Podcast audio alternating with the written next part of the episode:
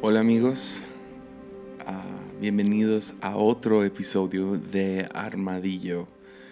Ese es el episodio número 10, ¿lo puedes creer? Estamos ya en, en ah, los dobles dígitos y ha sido...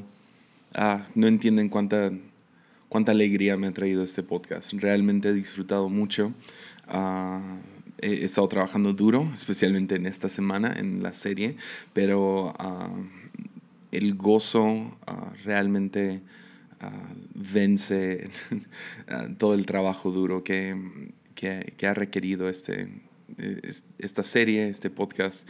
Y muchísimas gracias, muchísimas gracias por escuchar y luego compartir y luego sus palabras bonitas en redes sociales y ahí darme algunos comentarios en iTunes y en, ah, sí, nomás estar compartiendo en Instagram y Twitter y ah, muchas, muchas gracias. Todos los que han hecho arte, ah, muchísimas gracias. Yo sé cuánto trabajo es hacer eso y realmente me siento muy honrado de ser parte de sus vidas y sí, nomás quería decir gracias, episodio número 10 y vamos por mil, ¿no? Entonces, vamos hacia adelante y, y sí, muchísimas gracias.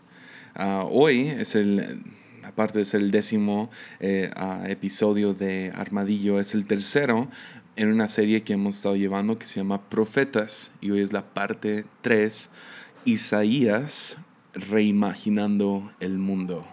Ah, me encanta ese título. Isaías reimaginando el mundo. Entonces, sin nada menos que ta- nada menos ni nada más que decir, ¿qué tal entramos a nuestro profeta de hoy, Isaías? ¿Va? Venga. Isaías 1.1 inicia con visión que recibió Isaías, hijo de Amós. Este no es el Amós que vimos ayer, sino, es Amós con Z, ah, acerca de Judá y Jerusalén durante el reinado de Usías, Jotán, Acaz y Ezequías, los reyes de Judá. El libro de Isaías ah, tiene que ser considerado, yo creo que el más importante de todos los profetas del Viejo Testamento. Ah, me atrevo a decir aún el mejor, nomás porque, ah, o sea, es uno, o sea, aparte ser el más importante, es el más influyente y definitivamente es el favorito de muchos de todos los libros proféticos. Tiene mucha influencia en, en el nuevo, sobre el Nuevo Testamento y a Jesús y los apóstoles atraen, extraen muchísimo de este libro. Ah, personalmente he escuchado, uff, si me atrevo a decir, no nomás docenas, sino a lo mejor más de 100 predicaciones del libro de Isaías. Ah, y ah, es uno de los libros más, pues, más largos del Viejo Testamento, creo que es el quinto más largo. Pero lo que muchos no saben es que el libro de Isaías está compuesto en dos partes, del capítulo 1 al 39 y luego del capítulo 40 al 62. Y de hecho está compuesto por dos diferentes profetas, pues hay una brecha de 150 años entre las dos partes. Entonces la primera parte es escrito por, por Isaías, ah, les repito, capítulo 1 al 39, ah, escrito por Isaías, pero el Isaías considerado el Isaías de Jerusalén. Y luego la segunda parte es, es a quien llaman el Isaías del- de los exiliados. Ahora, son dos diferentes personas ah, y la verdad es que no estamos seguros acerca de el, el Isaías de la segunda parte, si, es, si se llama Isaías o fue un profeta que escribió en el nombre ah, y por la influencia del primer Isaías. Entonces, ahí es un dato curioso ah, y realmente está, como les digo, compuesto por dos partes, escrito más o menos en, en el año 750 AC y, ah, y luego la brecha de 150 años y luego fue escrito lo demás.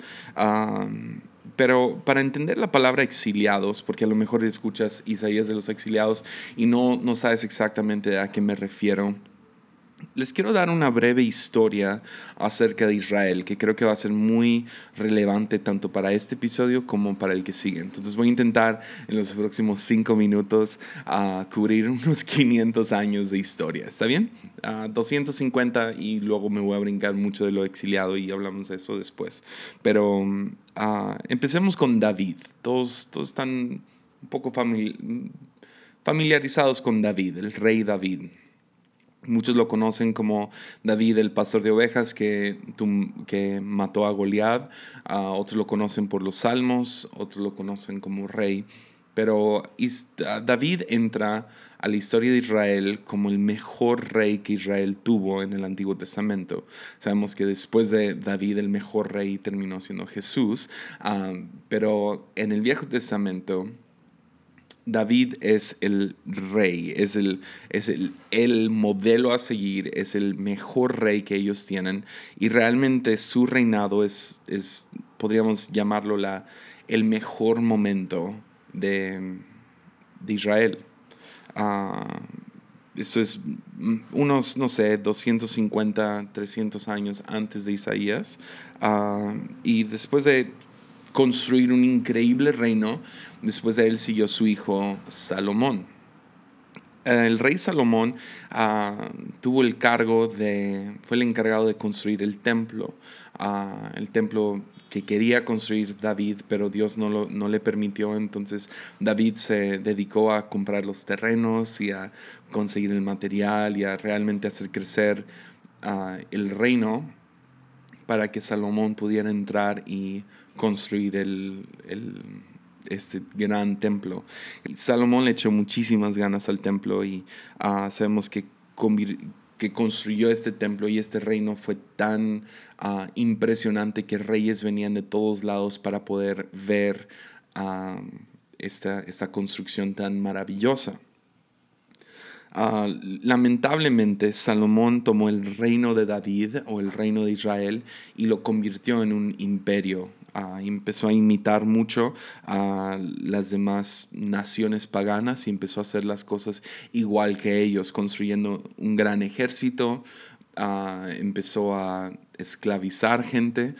de hecho, una de las críticas más grandes sobre Salomón es que usó esclavos para construir el templo, al igual que Faraón usó, sus, eh, eh, usó a Israel en su tiempo para construir las pirámides y diferentes monumentos. Y entonces, construyó el templo con, con esclavos, ah, puso impuestos altos ah, y al final de sus días cae bajo mucha idolatría y convierte a Israel en una nación más. Ya no solo una nación distinguida, ya no solo una nación única, se parecen, son, son podrías decir, copia de las naciones o los imperios de los paganos. Después de su muerte, se divide a Israel, se divide por medio de una guerra civil, hablamos un poco de eso en, el episodio pasado, uh, pero tienen su guerra civil, se divide el norte y el sur, y ah, después de un tiempo el norte es conquistado por Asiria. Ah, Isaías de Jerusalén se dedica a advertirles de esto, entonces mucho de Isaías, como vimos con Amós, es esa advertencia de que, hey, ah, no sigan en esta trayectoria, no sigan actuando como actúan. Ah, o sea, alíñense. Es un llamado a integridad, a adorar al Dios real, a regresar a la adoración y la justicia. Pero como sabemos, el, el, norte no, no, pone atención y son conquistados. Ah, el sur se mantiene fuerte por medio de, durante la caída de Asiria. Entonces, y sabemos que después el norte se repobla, pero ahora de una raza mixta llamado los samaritanos. Ah, pero el sur se mantiene fuerte a través de todo esto hasta que llega el gran bully o el gran imperio de los de, Babilonia. Y ellos empiezan a tomar control de todo el Mediterráneo. Ah, y, terminan conquistando a Israel, destruyen su templo y ah, los llevan a, al cautiverio que también conocido como la exiliación Entonces, he ahí es donde entra Isaías de los exiliados. Ahora entra otro Isaías a hablarles a los que ya están como exiliados viviendo en Babilonia. Entonces, y dentro del tiempo de exiliados vemos que ah, vemos cuatro profetas principales, Isaías, Jeremías, Ezequiel y Daniel. les están enseñando a Israel a vivir dentro de Babilonia sin ser formados por Babilonia. Y Daniel obviamente siendo el ejemplo ah, ideal de esto. Entonces, después de esto, ah, bueno, con eso dicho, ah, regresemos a Isaías, el hijo de Amós, uh, Amós con Z, al Isaías de Jerusalén. Isaías profetizó más o menos 40 años con cuatro reyes. Usías, entonces él empezó al final de Usías, Isaías 6 nos dice que él empezó a profetizar en el año de la muerte de Usías. Entonces llega un poco tarde a la vida de Usías ah, y luego profetiza con Jotán, Acaz, Ezequías y uh, profetiza poquito con, se cree, uh, que profetiza un poco con Manasés, quien terminó enojándose tanto con Isaías que lo mató cortándolo en dos. se saca esto tanto de la Biblia como con gente, la historia de de Israel a otros medios aparte de la Biblia, pero en la, en la misma Biblia se habla acerca de cómo Isaías, el gran árbol, fue cortado en dos. Entonces, Isaías es el mejor libro, es el mejor, es el más importante, el más influyente, bastante extenso tanto en sus años, tiene muchísimas cosas y la razón que me atrevo a llamarlo el mejor libro Ah, tengo tres, razones. Número uno, es considerado el quinto evangelio, ah, porque habla tanto acerca de Jesús, ah, profetiza muchas cosas, anuncia, anuncia su venida en Isaías 40, que va a venir de una virgen en Isaías 7, que va a traer buenas nuevas en Isaías 61, que va a morir una muerte sacrificial Isaías 52, y también profetiza su regreso en Isaías 60. Ah, entonces hay muchísimo, ah, o sea, yo nomás repasé algunas, hay muchísimo más. Ah, le da diferentes nombres, lo describe, describe su ministerio, describe, hay algunos puntos donde hasta describe su, físico un poco, o sea, obviamente un poco ambiguo porque son poemas, recordemos eso. Pero luego también tiene unas canciones o poemas que son muy famosas. Tiene la del león y el cordero, tiene uh, otro acerca de la fuerza del Señor, uh, tiene otro de los nombres de Jesús y luego tiene um, el, el, famoso, que, bueno, yo lo he escuchado mucho últimamente, que predicadores como que, o en, la, en este momento, 2018, uh, ah, se ha usado mucho el versículo o la canción de estoy haciendo algo nuevo. Y son, son, versículos favoritos, canciones favoritas. También uh, personalmente hablando, es aparentemente mi favorito ya que empecé a leer Isaías uh, otra vez para este estudio y me empecé a dar cuenta cuántas veces he predicado de Isaías. Uh, encontré en, mi, en mis archivos de predicaciones más o menos unas 20 predicaciones no nomás donde usé un versículo de, Isaías, sino donde me basé en un versículo de Isaías. Entonces, he predicado mucho de Isaías. De hecho, mi primer ah, versículo memorizado fue Isaías 40, 31, que dice que los que confían en el Señor encontrarán nuevas fuerzas, ah, volarán alto como las águilas y como, como, alas de águila, correrán y no se cansarán, caminarán y no desmayarán.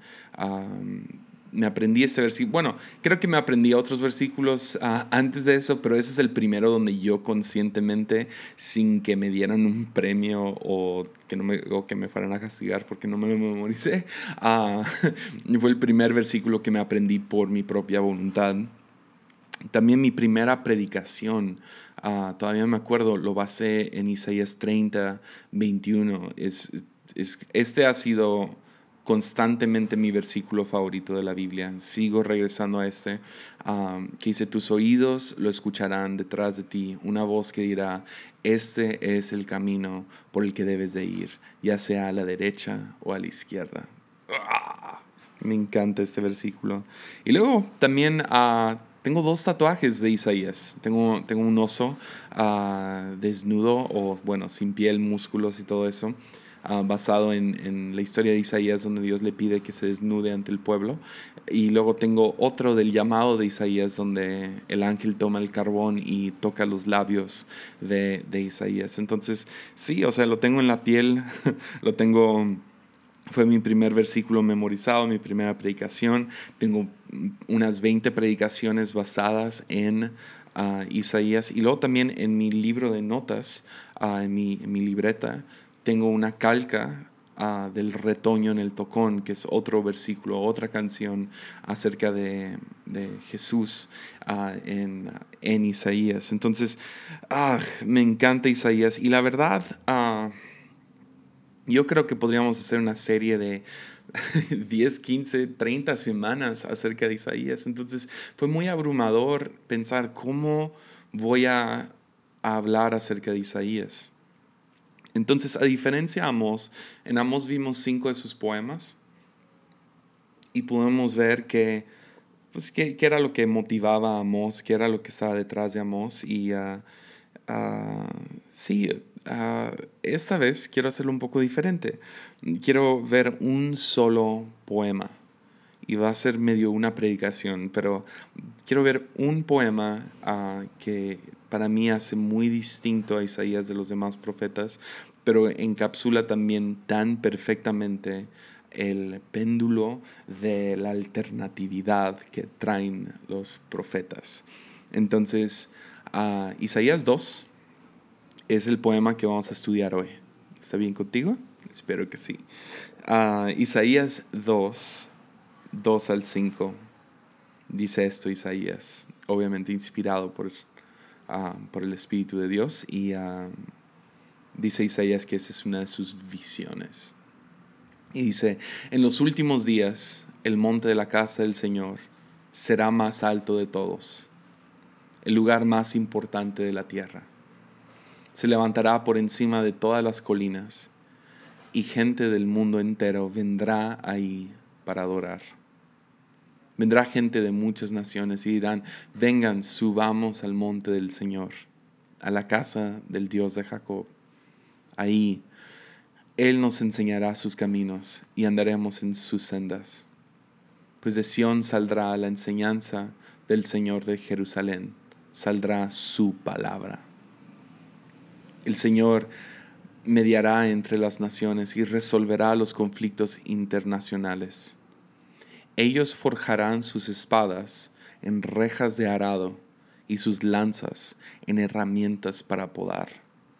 No pelearán más nación contra nación, ni seguirán entrenándose para la guerra. Vengan, descendientes de Jacob, caminemos a la luz del Señor. Ah. No sé, no sé tú, pero ah, ¿No te da un poco de escalofríos este versículo? O sea, es una profecía, sí, a los tiempos de Cristo, pero aún más allá y sigue siendo...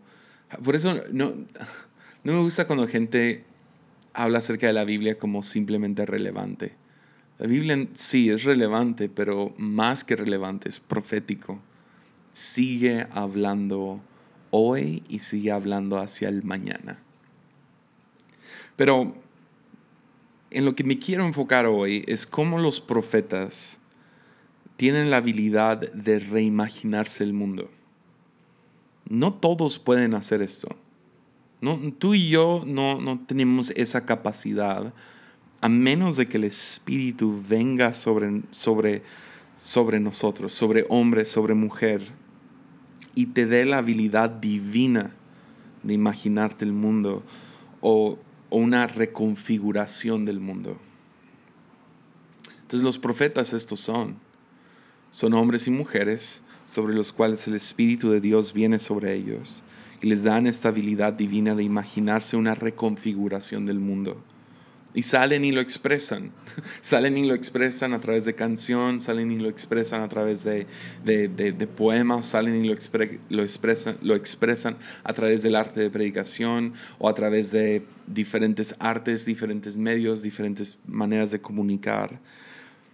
Y, ah, pero al reimaginarse el mundo, ah, tenemos que considerar a los principados y potestades que la iglesia se ha enfocado, por lo menos en mi círculo, ah, se ha enfocado mucho en que los principados y potestades son estos demonios un poco más fuertes.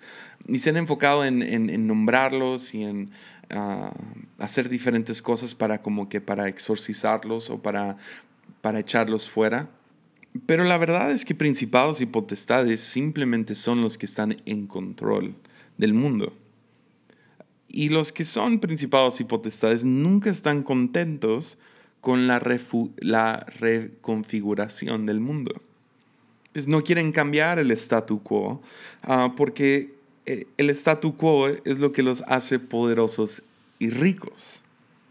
Entonces lo que menos quieren es que gente bajo su dominio se imaginen otro tipo de mundo. No quieren imaginarse un mundo donde uh, se nivela la cosa o los que donde se aplanan las montañas y se levantan los valles. Entonces se enojan y persiguen a los profetas. Considera esto, si un profeta es simplemente un poeta, ¿por qué tiene que enojarse el gobierno? ¿Por qué se enojan con él si simplemente está imaginando? Está, o sea, es un poeta. O sea, piensa en la ridiculez de esto. ¿Por qué es que cada profeta en el Antiguo Testamento o se burlan de, de, ellos o los encarcelan o los matan? Isaías no fue la excepción, ya vimos, Manasés lo corta en dos, tienes que estar muy enojado para, para cortar a una persona en dos. Persiguen a los poetas y los profetas porque pueden imaginarse otro mundo donde esas personas no están en control, donde ya no pueden oprimir al pobre, donde ya no pueden oprimir al culpable, donde ya no pueden andar pisoteando a los demás para sentirse... O sea, recuerden a ¿contra quién va? Va contra la realeza, contra los ricos y contra los religiosos. De la misma manera, todos los profetas van, van, van y retan el status quo el statu quo, retan la manera común de vivir y traen una imaginación de otra realidad. Y esta imaginación es una amenaza para los principados y las potestades. Isaías reimagina otro mundo. Reimagina otro mundo donde espadas se convierten en arados donde lanzas se convierten en, herramientas para podar. ¿Ves? Isaías se imagina un mundo donde armas de guerra son convertidas en herramientas de agricultura. Porque estamos en la historia de Isaías, estamos en la era de hierro. Isaías se imagina un mundo que es un jardín y no un campo de batalla. Y esto afecta fundamentalmente cómo ves el mundo. Entonces déjate reto a ti, ¿tú cómo ves el mundo? ¿Ves el mundo como un lugar peligroso donde sobrevive el más fuerte? Y tienes que tener tus armas de guerra y tienes que estar listo para la batalla y tienes que estar listo para ganar, porque eh, cuidado, es, solo el, el más fuerte va a sobrevivir. O Ves el mundo como lo ve Isaías, como un recipiente de la gracia y las bendiciones de Dios, y somos llamados a cultivar de esa provisión. ¿Ves? ¿Quieres una espada y lanza o quieres herramientas para cultivar esta viña, este viñedo? Porque Isaías ve, ve las espadas reconfigurándose y nos reta con esta pregunta, ¿somos soldados o somos jardineros? ¿A qué te vas a dedicar en la vida? Déjalo llevo al 2018. ¿Podemos imaginarnos nuestros tanques de guerra convirtiéndose en tractores? Porque Isaías está convencido que Dios lo hará. Pero no es, no es claro ni específico en cuándo ni cómo. Está convencido que Dios va a hacer algo grande, tiene esta visión y dice, algo va a cambiar. Y lo único que él tiene por seguro, si seguimos leyendo esta canción, es que es, que es, en Jerusalén. es lo único que él tiene seguro, pero él no sabe cuándo. Y más o menos sabe cómo, pero no, realmente no. Porque ah, poetas no crean pólizas. Tienen visiones, componen sus poemas, pero no son muy específicos. Por eso, ten cuidado con los profetas que llegan con fechas y llegan con datos y llegan con ah, números exactos, porque un profeta real tiene visiones, pero a veces no tiene la capacidad de realmente crear la póliza, de dar los, números fríos. Porque tienen la visión. Entonces, Isaías tiene una visión y uh, solo sabe que tiene que ver con Jerusalén. Uh, llamará la atención de todas las naciones, pero no sabe cuándo. Sabe dónde, pero no sabe cómo.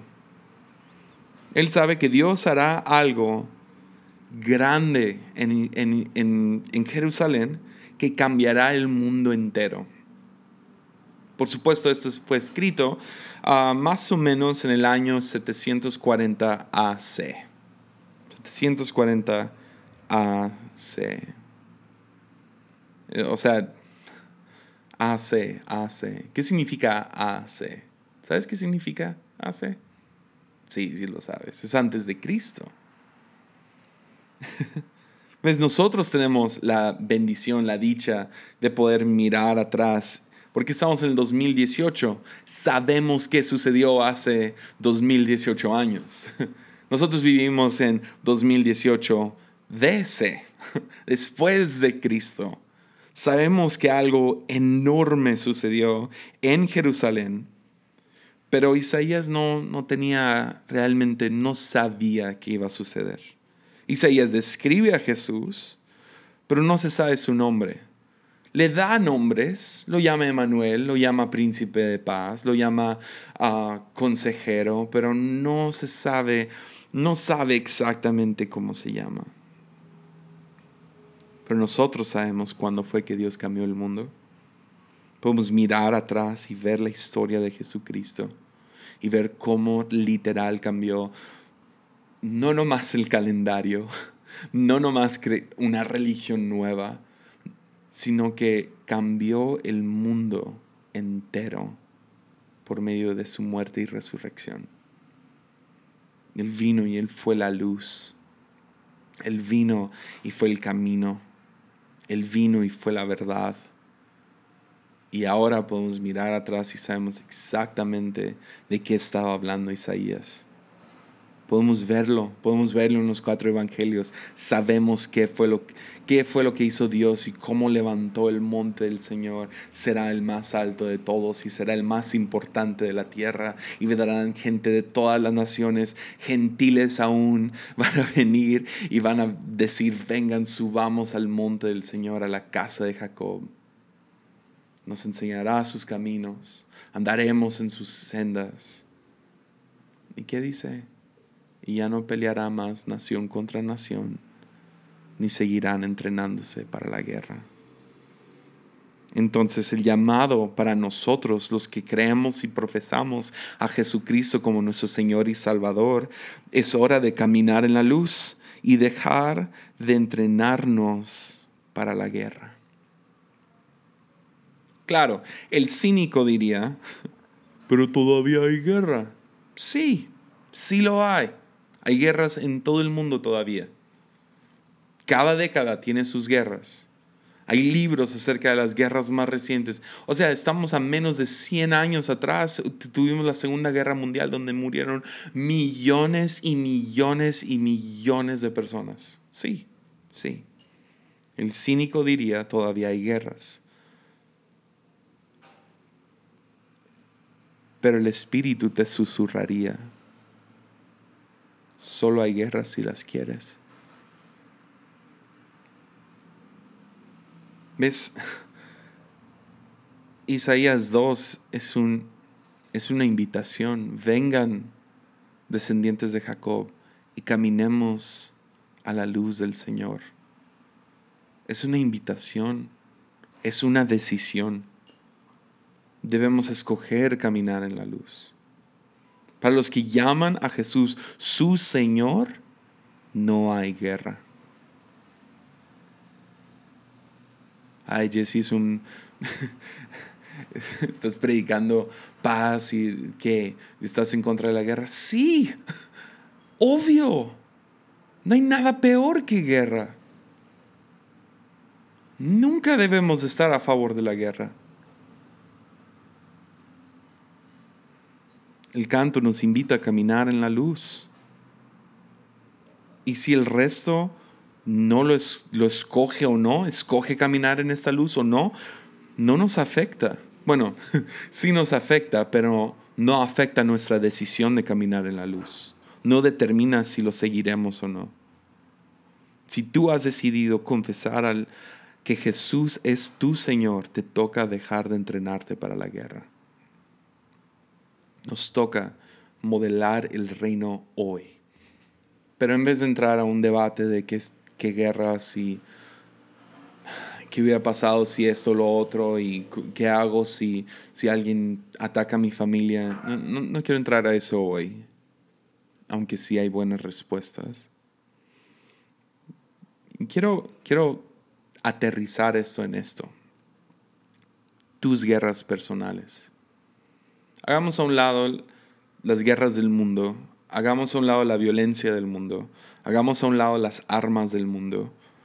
Hablemos acerca de tus armas, tus guerras. Sí, las guerras que tienes en tu familia, las guerras que tienes en tu, con tus amigos, en el trabajo, las guerras de política, de religión o las de Facebook. Es tiempo de cambiar tus palabras que cortan como espadas en palabras que cultivan, que cultivan amor, que cultivan respeto, que cultivan amistad y unidad. Porque ves, si vamos a, si vamos a Santiago, Santiago nos, nos dice dónde nace la guerra. ¿Te has preguntado eso? ¿Dónde nace la guerra? Santiago lo dice bastante claro. Dice, dice en Santiago 4, versículo 1, dice, ¿qué es lo que causa las disputas, disputas, disputas y las peleas entre ustedes? ¿Acaso no surgen de los malos deseos que combaten en su interior? Santiago nos, nos dice, las guerras que están aquí afuera inician con la guerra interior. Inician con la guerra que tienes dentro de ti.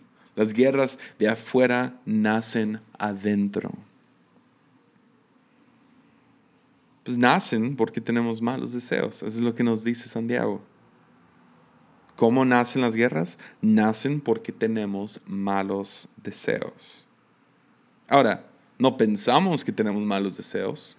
Nadie conscientemente dice, wow, qué mal deseo tengo, voy a ir a implementarla. No, no, obvio no. Nadie nunca piensa eso. Y si lo piensas, estás enfermo. ¿Me entiendes? Nadie nunca piensa que tienen malos deseos, pero los tenemos. Entonces, ¿de dónde vienen estos malos deseos? Ninguno piensa, ah, ya sé, voy a tener este malo deseo y ah, lo desataré sobre la tierra. ¿Sabes, sabes, ¿Sabes de dónde vienen los malos deseos? A ver, sigamos esto, ¿ok? Ah, guerras en el mundo nacen de las guerras entre familia o entre amigos, que nacen de la guerra que tenemos adentro, que nacen de los malos deseos que tenemos, que nacen del pensamiento tengo la razón. tengo la razón. Nadie pelea si no piensa que tiene la razón. Si tú piensas que estás equivocado y tú peleas, simplemente eres un sangrón. Peleas porque piensas que tienes la razón. Malos deseos provienen de tener la razón. Piensas que tienes, pensar que tienes la razón es, es, un mal deseo.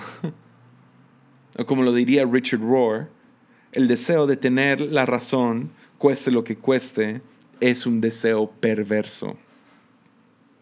Aún en el árbol del bien y del mal, vemos que Adán y Eva escogen comer del árbol del bien y del mal porque quieren tener la razón y hacen a un lado la relación que tenían con Dios por tener la razón, poder saber qué es lo correcto y qué no es lo correcto, conocer el bien y el mal o como Paul Young lo diría, ya conocían el bien, agarraron, agarraron de, de este fruto prohibido porque querían conocer el mal.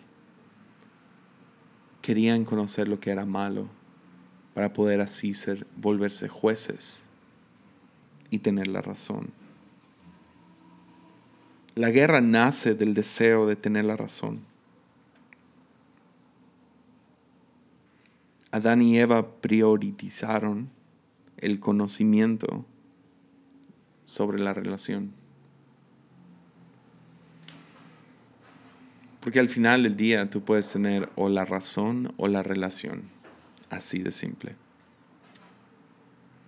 Guerras nacen, armas nacen del deseo de tener la razón. Del pensar, tengo la razón y no quiero soltar la razón por la relación. ¿Quién tuvo la razón? ¿Quién tuvo de toda la gente que ha existido en la historia, quién ha tenido más razón?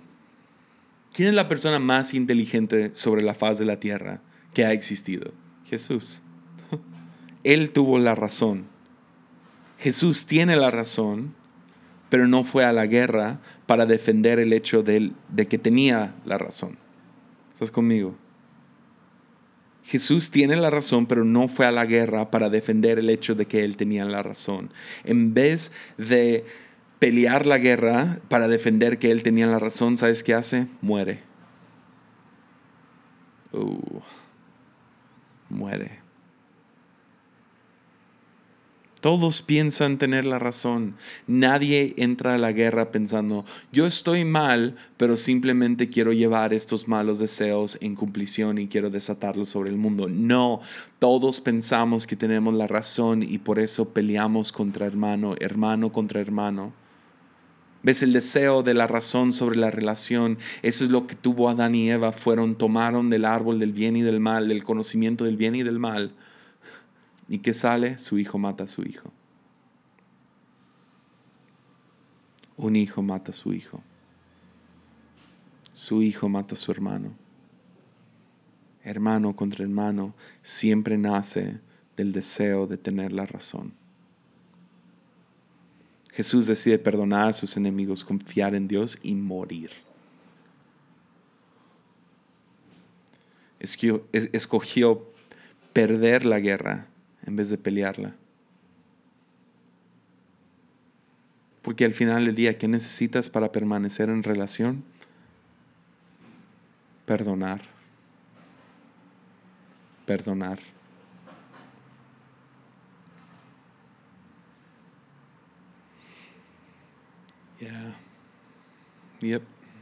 Perdonar.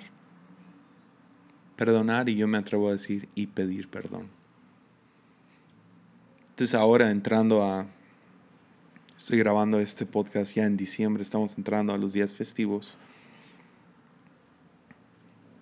Va a haber fiestas, va a haber convivio con gente que a lo mejor te has peleado con ellos, familia, amigos, trabajadores. ¿Qué prefieres tener? ¿La razón o la relación? Porque a veces no se puede tener las dos. Es más, yo me atrevo a decir que en toda relación, esto sucede, en toda relación va a existir un desacuerdo. Y en ese momento del desacuerdo, tú vas a tener que decidir con tu esposo, esposa, amigo, uh, alguien que trabaja contigo, alguien de, otra religión o de la misma religión con diferentes creencias que tú. Tú en ese momento vas a poder decidir si vas a tener la razón o vas a tener pelear por la relación. Y es cuando rindes la, la razón que tú estás tanto perdonando como pidiendo perdón. Es cuando tú dices, no, no, no, sabes que yo, te yo prefiero tenerte a ti a tener, la a tener la razón.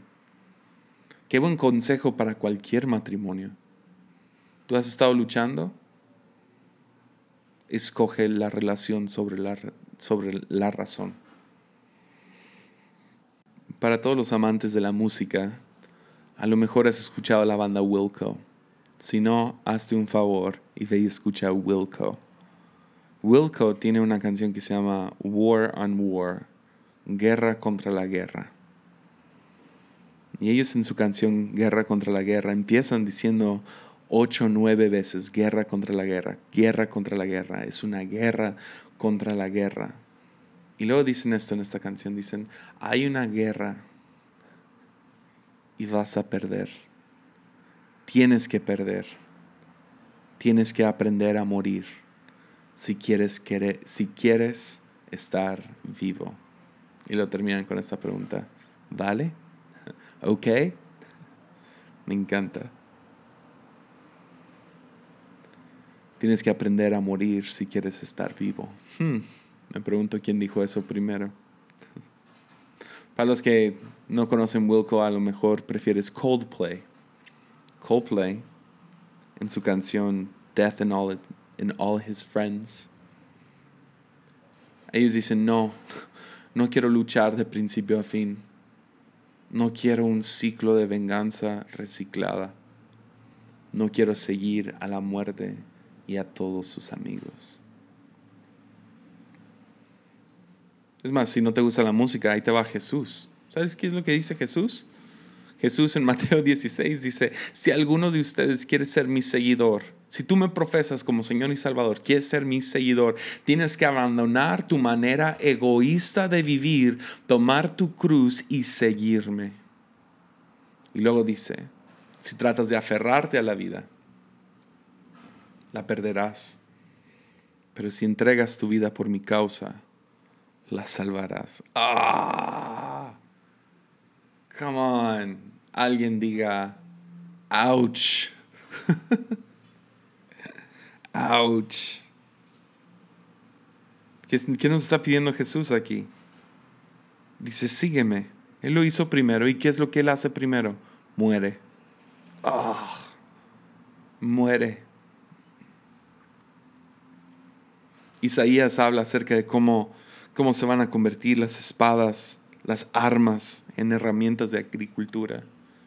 Jesús toma la cruz, un símbolo de tortura y de sufrimiento, y lo convierte en el camino a la salvación. Come on. Ah, es demasiado bueno. Jesús, Jesús nos invita, pierde, la, pierde tu razón Pierde la razón. ¿Qué importa que tengas la razón? Convierte tus espadas. Convierte tus armas en herramientas de agricultura. Deja de ser soldado y conviértete en un jardinero. Eh, cuando, cuando Jesús resucita y María lo encuentra en el jardín, ¿con qué lo confunde? ¿Con un soldado?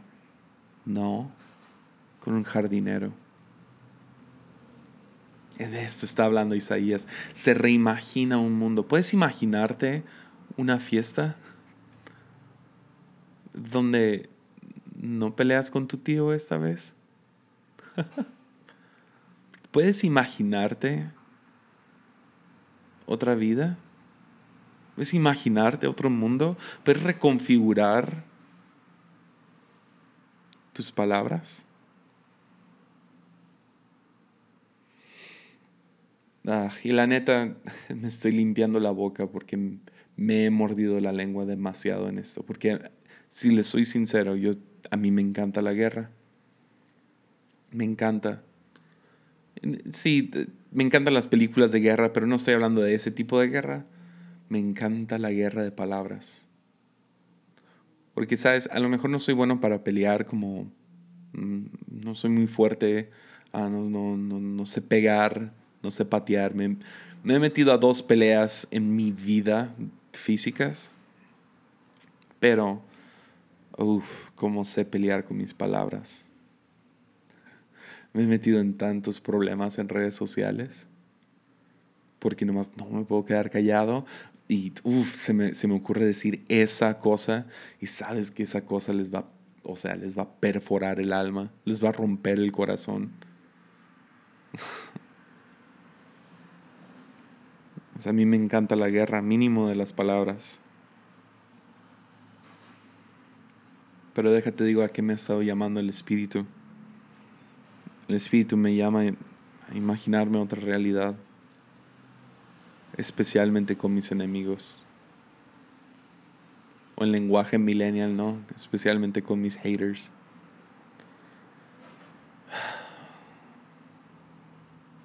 ¿Podrías cambiar tus palabras. Porque no sé si estoy hablando con muchos soldados aquí. Soldados físicos, gente peleonera física. A lo mejor estoy hablando más con aquellos que son peleoneros con palabras. ¿Podrías imaginarte un día, un día donde tú llegas a la casa y no te peleas con tu mamá? Tú sabes exactamente lo que le hace, hace que le duela. ¿Podrías imaginarte, esposo, un día donde no te peleas con tu esposa? Un día que no te peleas con tu esposo. Un día donde no te peleas con tus hijos. Donde reconfiguras tus espadas en rejas de arado. Reconfiguras tus lanzas en herramientas para podar donde dejan de pelear hermano contra hermano, hermana contra hermana, hijo contra hija, digo, padre contra hijos, hijos contra padres, religión contra religión, iglesia contra iglesia, PAN contra PRI, Chivas contra América dejamos de pelear y dejamos de entrenarnos para la guerra, dejamos de andar pensando cómo le puedo decir para la otra que está mal. A lo mejor es hora de perder esa batalla en Facebook. Es hora de perder esa batalla con tu esposo o esposa para poder ganarte la relación. Imaginemos imaginémonos un mundo donde ya no nos son útiles las espadas, donde ya no necesito lanzas, porque yo ya no soy un soldado, soy un jardinero. Y que podamos tomar nuestras cruces y seguir a Jesús.